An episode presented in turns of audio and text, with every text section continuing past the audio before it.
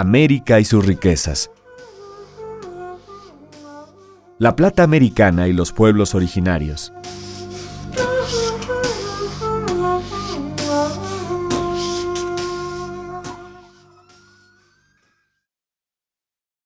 El descubrimiento, conquista y colonización de América transformaron profundamente la historia de la humanidad.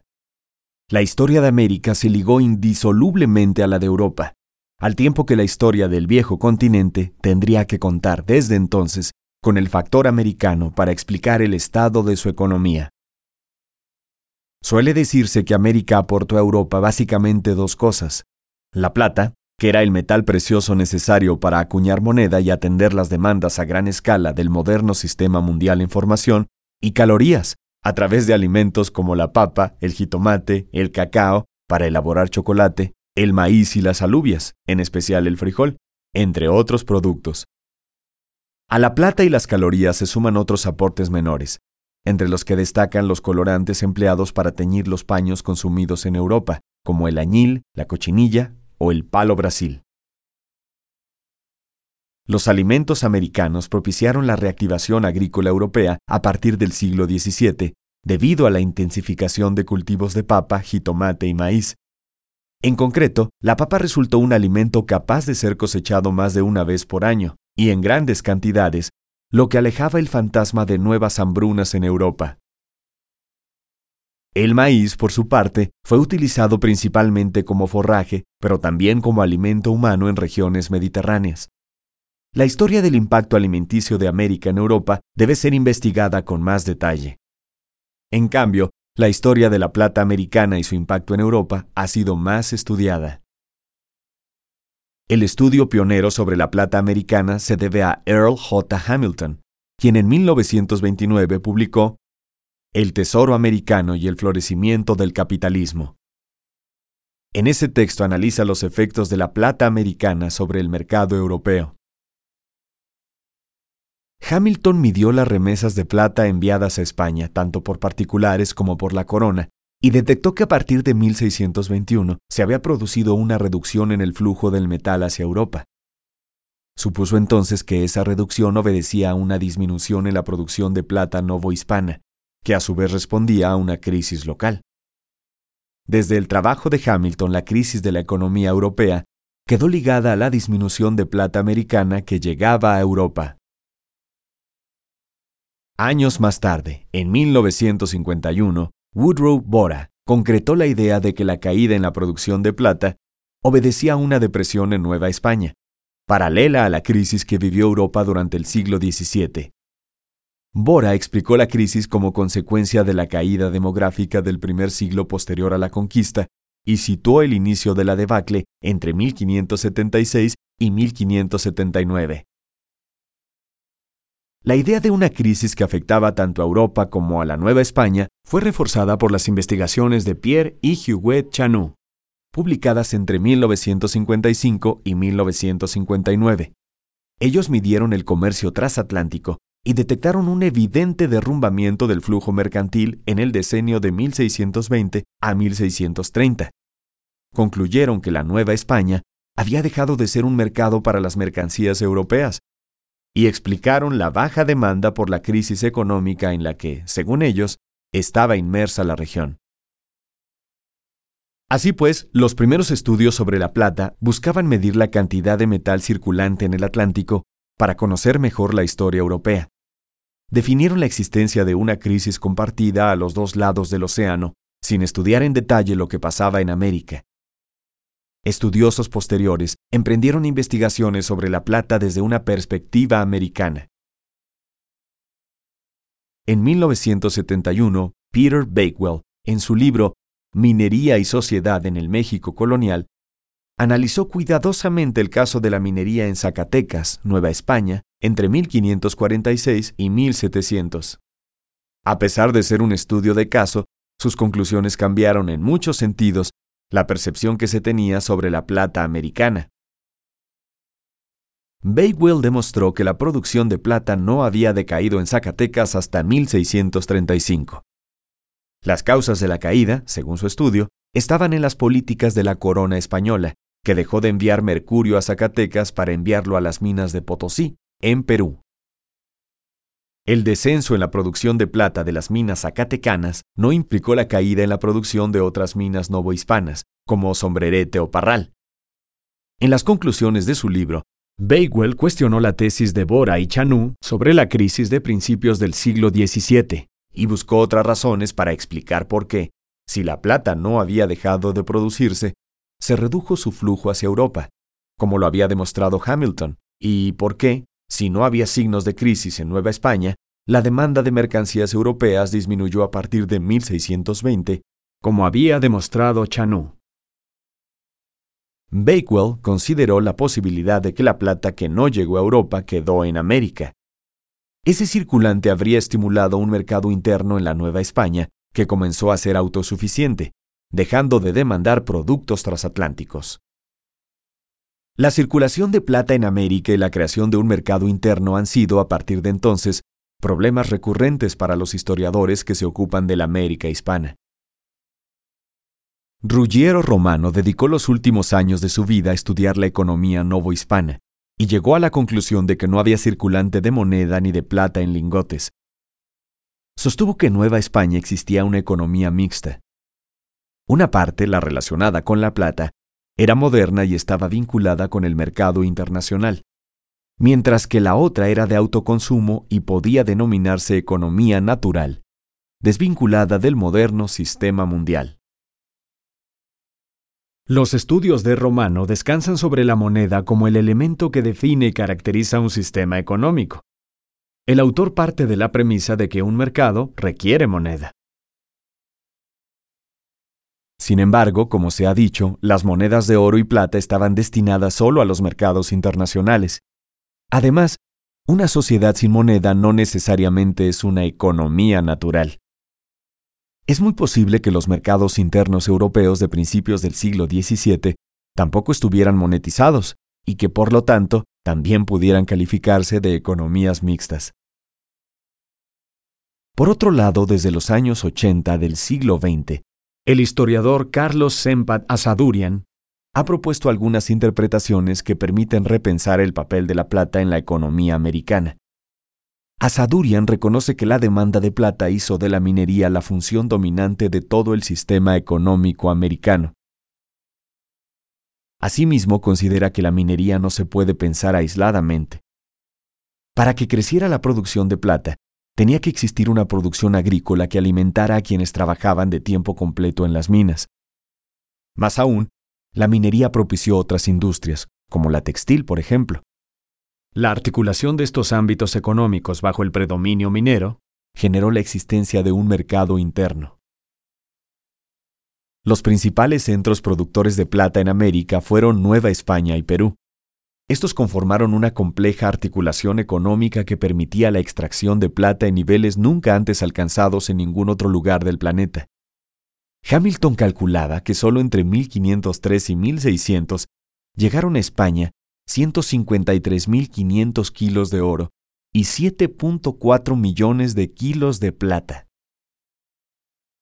Los sistemas de producción minera de Nueva España y Perú involucraron regiones con distintas especializaciones, las zonas mineras atraían empresarios y capital, pero sobre todo mano de obra que pudiera utilizarse en la extracción.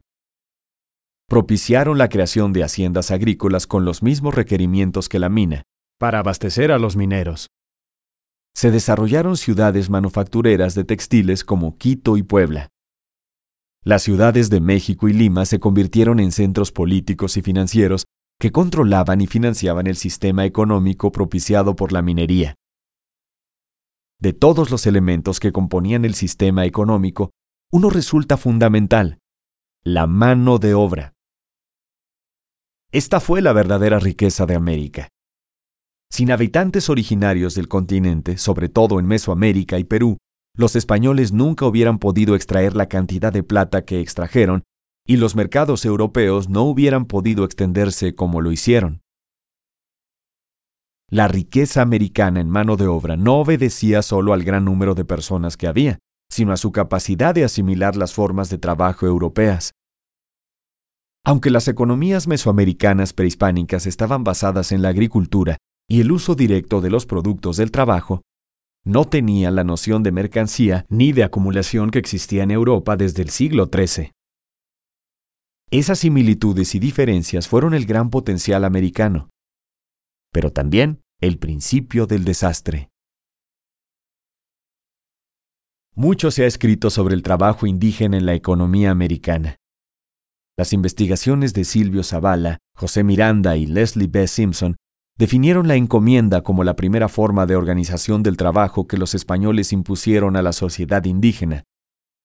Se trataba de un pago en trabajo que las comunidades indígenas daban a la corona y que en su nombre se repartían los conquistadores y los primeros pobladores americanos. La encomienda fue la base de la naciente economía novohispana hasta mediados del siglo XVI. Con la cancelación, en 1549, del pago de tributo en forma de trabajo, la encomienda se mantuvo como una renta que se pagaba en productos y se transformó, al final del siglo, en una renta en dinero, con un impacto muy secundario en la economía general de la Nueva España. El otro pilar de la economía novohispana durante los 30 años que siguieron a la conquista fue la esclavitud indígena. Menos estudiada que la encomienda, la esclavitud indígena permitió el desarrollo de la minería de oro, y a partir de los años 30 del siglo XVI, el de la minería de plata, pues los indios de encomienda no se podían utilizar en la minería, y los esclavos africanos resultaban muy caros. Mucho se ha dicho que la abolición de esclavitud indígena en América obedeció a la mala conciencia de la corona ante la evidencia de que la población indígena estaba desapareciendo. La esclavitud indígena había sido tolerada, pero nunca autorizada plenamente por la corona. Encomienda y esclavitud fueron los sistemas de explotación de la sociedad de los conquistadores para echar a andar sus empresas americanas y construir templos y ciudades.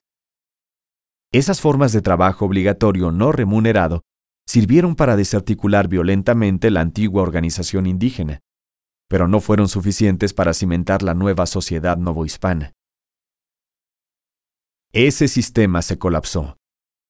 Las epidemias, la guerra, el hambre y sobre todo, la desarticulación de las sociedades indígenas coincidieron con los intereses de la corona por arrebatar el poder que estaban adquiriendo los particulares. Junto con el señorío indígena se vino abajo el poder de los conquistadores y la encomienda misma. Una nueva sociedad se gestó en Nueva España durante la segunda mitad del siglo la corona de Castilla se impuso poco a poco como mediadora y reorganizadora de este nuevo conglomerado social. Tal vez ninguna sociedad europea de la primera mitad del siglo XVI pudo disponer de tanta mano de obra como los conquistadores de Nueva España y Perú. Pero ni siquiera la abundantísima mano de obra americana hizo que esos antiguos sistemas de explotación funcionaran para satisfacer la demanda de metales preciosos que imponía Europa. La sobreexplotación masiva y desordenada mostró su inviabilidad. La percepción de los contemporáneos era compartida. Los indios estaban muriendo. Ni la encomienda ni la esclavitud aseguraban la reproducción de la mano de obra, y por el contrario, estaban diezmando brutalmente la población. Así lo percibían tanto Bartolomé de las Casas como Motolinía, el primero hablaba de más de tres millones de indios esclavizados por los españoles. El segundo, más moderado, hablaba de doscientos mil, pero incluía la esclavitud y el régimen tributario como parte de las plagas que azotaban a la Nueva España. Ambas instituciones, encomienda y esclavitud indígena, fueron desplazadas a mediados del siglo XVI por la Corona de Castilla. La esclavitud de los indios fue prohibida y a la encomienda se le restó fuerza. En cambio, se impuso el trabajo remunerado, libre u obligatorio, que convivió con la esclavitud de africanos. La nueva organización que se dio al trabajo indígena, sumada a las mejoras técnicas en la extracción de la plata, permitieron el desarrollo acelerado de la minería americana, y con él, el de las economías locales. El repartimiento se convirtió a partir de los años 70 del siglo XVI en el más importante sistema de trabajo indígena controlado por la Corona de Castilla. Se trataba de trabajo obligatorio pero remunerado. El repartimiento estuvo acompañado de una reorganización de la ocupación de la tierra, las reducciones por las que se obligó a los indios, antes dispersos, a vivir en pueblos. Pero la corona no logró el control sobre toda la población y proliferaron los trabajadores independientes, que migraban sobre todo a las zonas mineras. Por eso, la otra fuente principal de mano de obra, a partir de la segunda mitad del siglo XVI, fue el trabajo libre asalariado.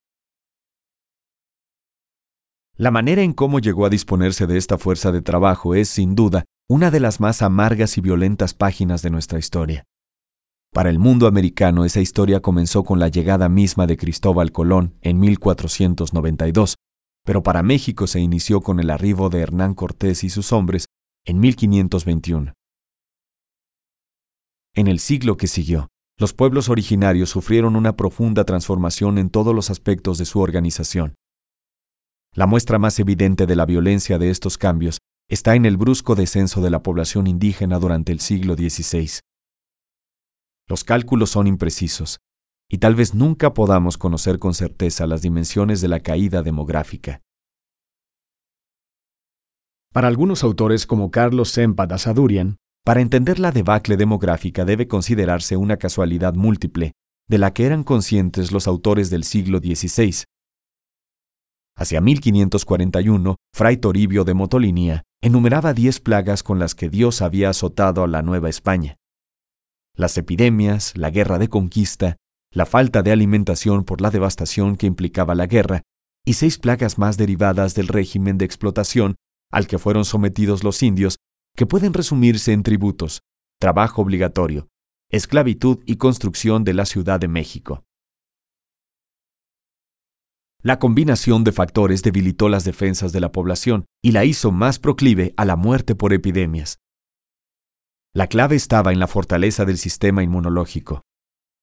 La falta de anticuerpos, las guerras, la destrucción de los cultivos, el hambre, el trabajo excesivo, la desarticulación de la sociedad y de las creencias, hicieron a los pobladores americanos poco resistentes a las epidemias que los devastaron. Carlos M. Badasadurian trató de explicar por qué con menos población la producción de plata había seguido en aumento. La caída demográfica no había afectado la formación de una economía colonial en Nueva España y Perú. Asadurian aportó nuevos elementos para explicar cómo fue posible el crecimiento económico en medio de un brusco descenso poblacional. La corona castellana, consciente de la importancia de la mano de obra, reorganizó todo el sistema colonial para garantizar mayor eficiencia. Además, apuntó que la introducción de tecnología europea mejoró los niveles de producción. Habiendo un descenso demográfico parecido en México y en Perú, la reorganización de la mano de obra indígena durante la segunda mitad del siglo XVI fue muy distinta en ambas regiones, lo que creó sistemas con particularidades diversas fue más importante la organización que se dio a la mano de obra que su cantidad.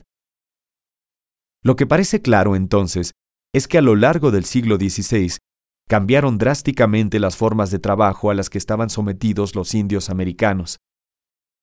A esas transformaciones las hemos llamado la pavorosa revolución del siglo XVI. Epidemias, guerras, destrucción de cultivos, hambre, los mismos factores que causaron la caída demográfica liberaron mano de obra e impusieron el sistema asalariado, que a la larga resultó más eficiente para mantener una economía articulada en torno a la minería que los antiguos sistemas de explotación. El costo de este nuevo sistema laboral fue la pérdida de miles de vidas humanas. El acceso de América a la modernidad fue violento, pero también lo fue para Europa. No encontramos razones suficientes para suponer que los efectos de la crisis demográfica americana hayan sido muy distintos a los que trajo consigo la crisis europea del siglo XIV. Es posible que murieran muchas más personas en América y que la recuperación haya sido más lenta. Sin embargo, habría que considerar los datos comparativos entre Europa y América con más cuidado. Parece evidente, sin embargo, que tanto para Europa como para América la modernidad llegó en medio de la crisis demográfica y con movimientos poblacionales de mucha violencia que propiciaron transformaciones fundamentales en las formas de trabajo. La corona de Castilla logró imponerse sobre esta nueva sociedad. Para gobernar, desarrolló un complejo aparato de gobierno que constituye el primer Estado moderno de Europa. Las dimensiones y la novedad de la empresa marcaron, sin embargo, los límites de aquel Estado.